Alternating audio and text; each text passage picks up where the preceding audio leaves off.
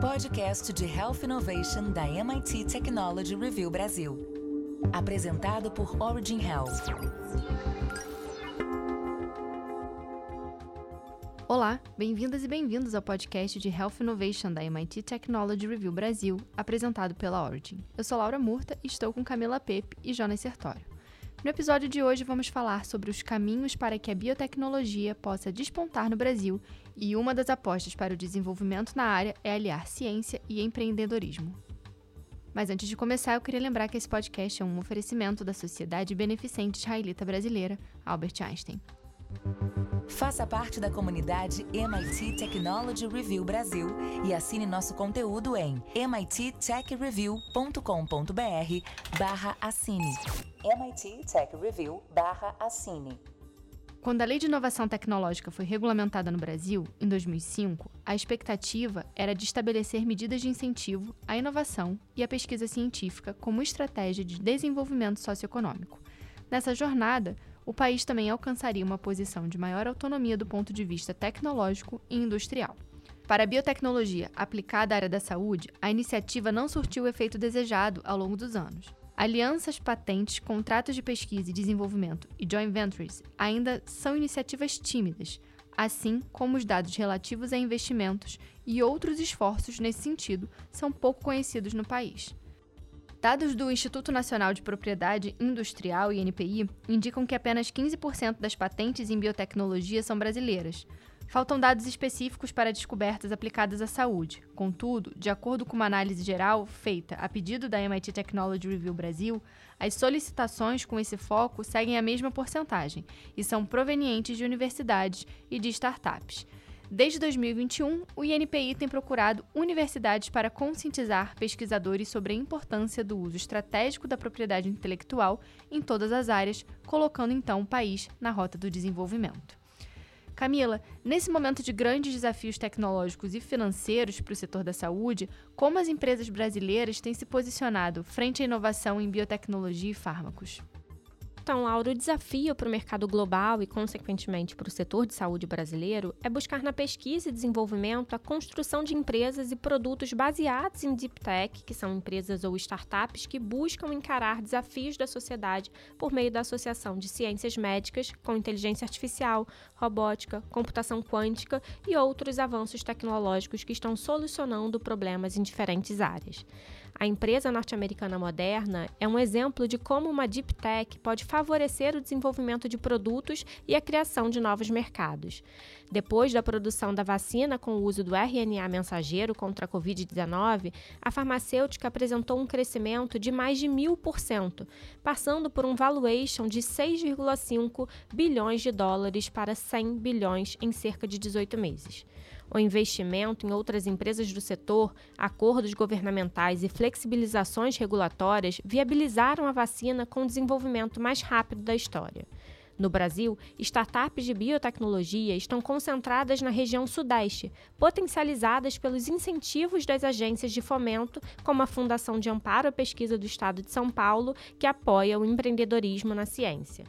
Outras regiões, no entanto, passam por dificuldades devido à ausência de iniciativas e de recursos. O impacto dessa desconexão entre pesquisa e mercado é refletido em diferentes áreas das ciências médicas. Um estudo publicado na Science Progress por pesquisadores da Universidade de São Paulo mostra que os brasileiros foram destaque com mais de 4 mil artigos publicados sobre Covid-19. Em compensação, o Brasil ocupa a 66ª posição entre os países na produção de reagentes e insumos necessários para as análises científicas de ponta. Para o diretor de inovação do Hospital Israelita Albert Einstein, Rodrigo Demarque, a pandemia do coronavírus trouxe um alerta sobre a dependência do país em relação ao desenvolvimento de biotecnologia. Ele diz que estamos frágeis diante da incapacidade de produzir inovação. Precisamos construir um ecossistema para que daqui a 10 ou 15 anos possamos nos desenvolver na mesma velocidade que outros países, para que a pesquisa acadêmica se transforme em produtos e serviços disponíveis para o bem-estar da população. A mesma lógica ocorre em outras áreas da saúde, como a produção de novos fármacos. Enquanto o Brasil é o sexto país que mais consome medicamentos, ocupa a centésima nonagésima sexta posição na lista de desenvolvedores de insumos. Camila Hernandes, que é head do programa do Einstein de Inovação em Biotecnologia, avalia a origem dessa disparidade. Ela diz que o processo de desindustrialização do Brasil afastou a academia do mercado. Não temos a cultura do pesquisador olhar para o setor privado, para entender problemas que podem ser solucionados. A pesquisa ainda é pautada em necessidades descritas em artigos científicos e pouco explorada a campo. O inverso também acontece. O próprio mercado brasileiro é conservador em relação a essa aproximação. Assim, falta investimento, entendimento dos termos regulatórios e um olhar de negócio que vai além das atividades científicas. E Jonas, como a Anvisa tem atuado para garantir que as pesquisas tenham parâmetros regulatórios satisfatórios? A gente tem algum exemplo recente de incentivo para a pesquisa de inovação em biotecnologia? Bom, Laura, registros concedidos e estudos acompanhados pela Agência Nacional de Vigilância Sanitária Anvisa também indicam que há necessidade de aprimoramento do olhar regulatório por parte dos pesquisadores.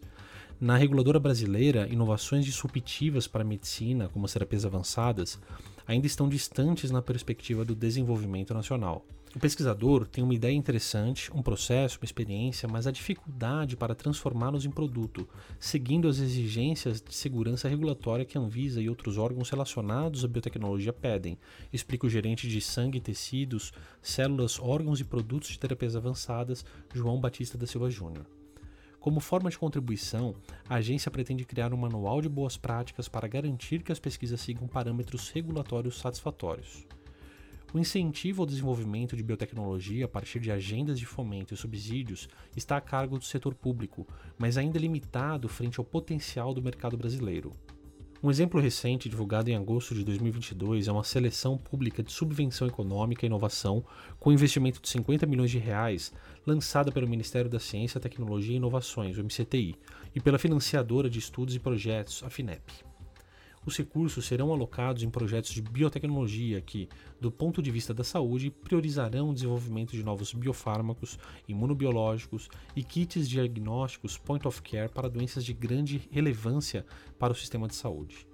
O diretor de inovação do Einstein entende que, além de investimentos concretos, é preciso criar um ecossistema de saúde favorável ao mercado de biotecnologia. Considerando as experiências de países que são referência na área de biotecnologia, o Brasil precisa entender como fazer esse investimento no longo prazo. É preciso criar soluções com relevância global para dialogar com o mercado e também avançar do ponto de vista regulatório, avalia Rodrigo Demac. Atualmente, o Hospital Israelita Albert Einstein conduz um programa de mentoria de startups para o desenvolvimento de remédios, vacinas e soluções diagnósticas e que também incentiva o intercâmbio tecnológico. A iniciativa vai ao encontro do que foi feito em países como Estados Unidos, Singapura e Israel. Fortalecer essa lógica de colaboração para os países traz benefícios não apenas para o desenvolvimento industrial, mas possibilitará o desenvolvimento de diagnósticos laboratoriais, vacinas, medical devices e tratamentos que aproximarão a ciência no âmbito educacional e assistencial de empreendedores dos setores público e privado, afirma Camila Hernandes.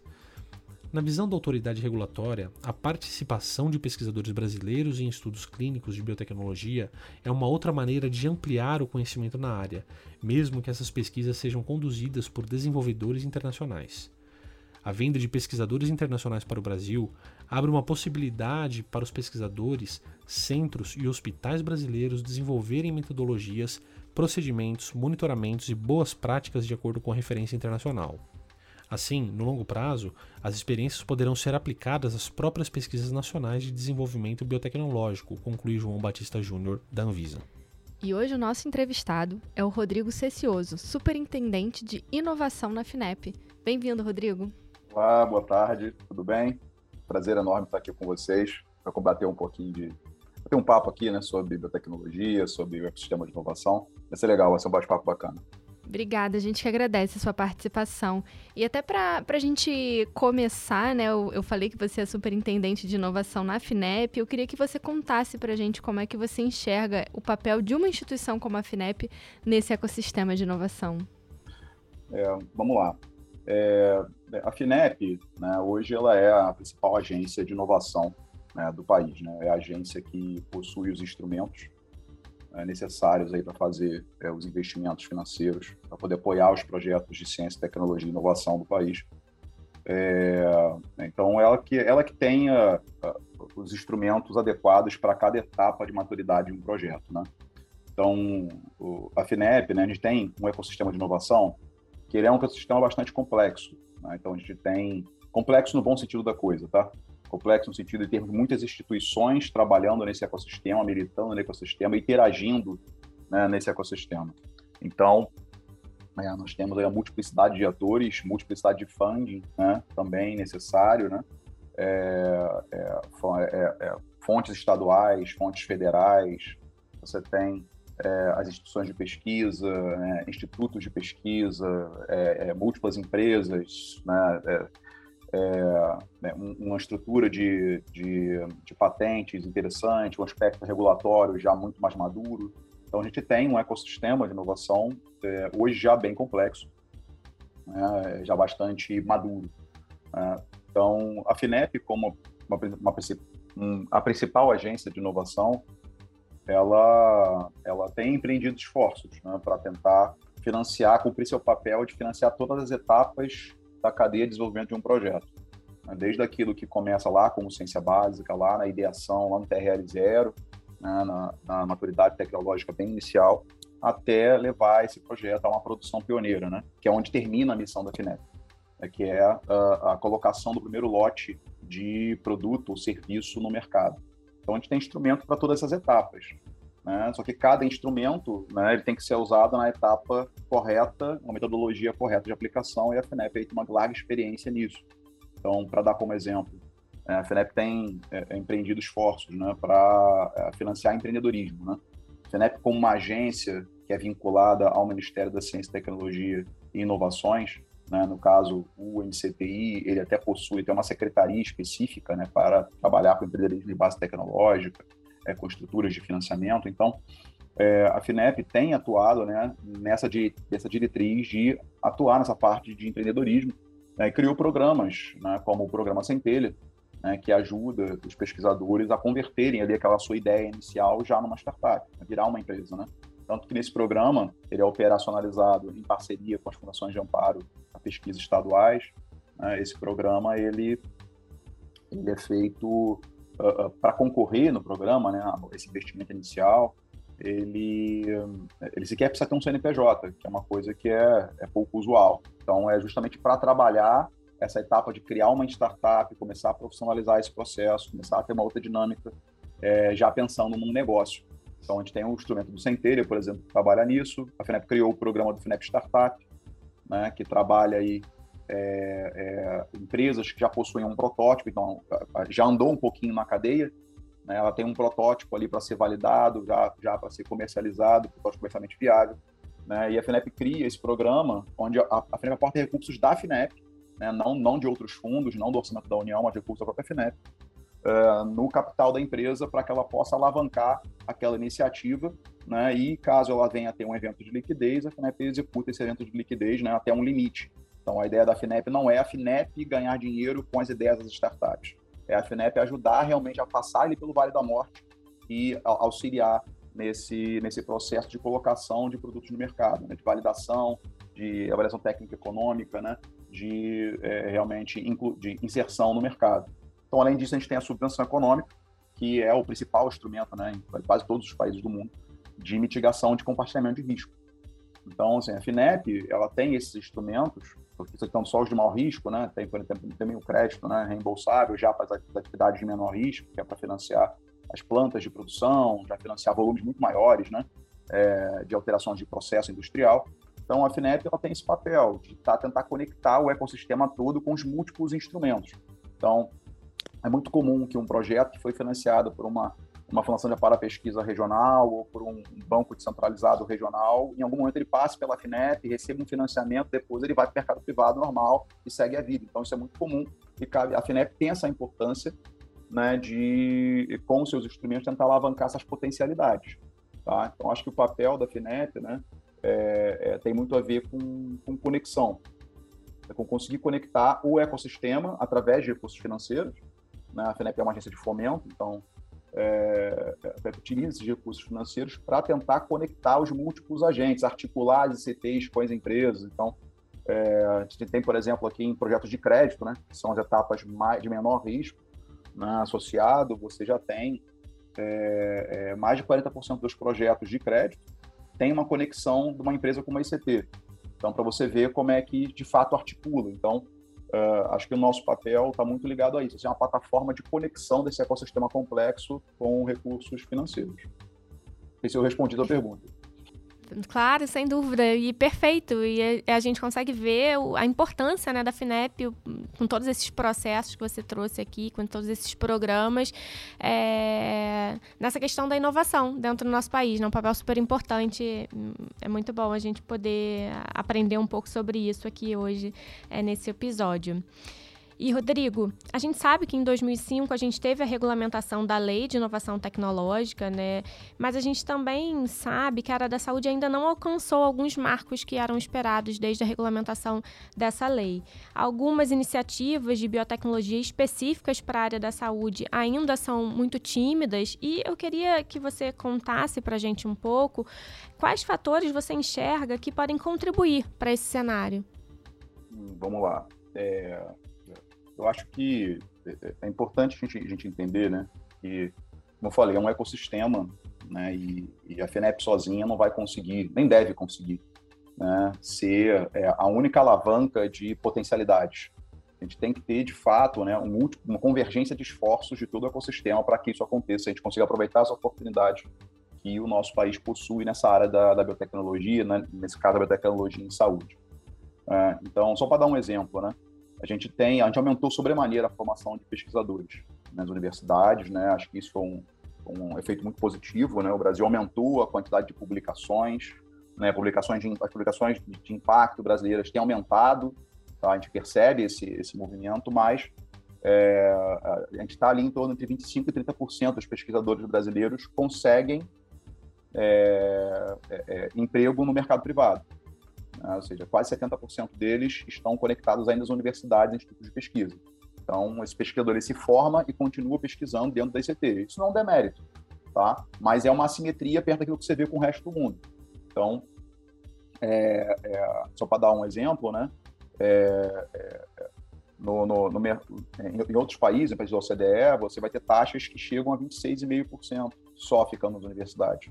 Então, esse pesquisador ele se forma, pesquisa, ele cria uma startup, ele é, em algum momento, incorporado pelo próprio mercado privado. Então, tem essa dinâmica acontecendo no mercado. E no Brasil, a gente vê né, é, isso acontecendo de forma muito tímida. Tá? Então, isso é uma, é uma, é uma primeira, primeira questão que eu acho que é, impacta o, todo.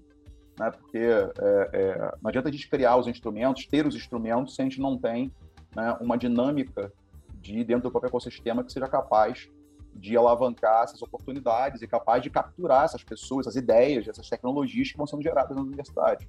Né? Porque isso é uma coisa que também que é uma característica da biotecnologia.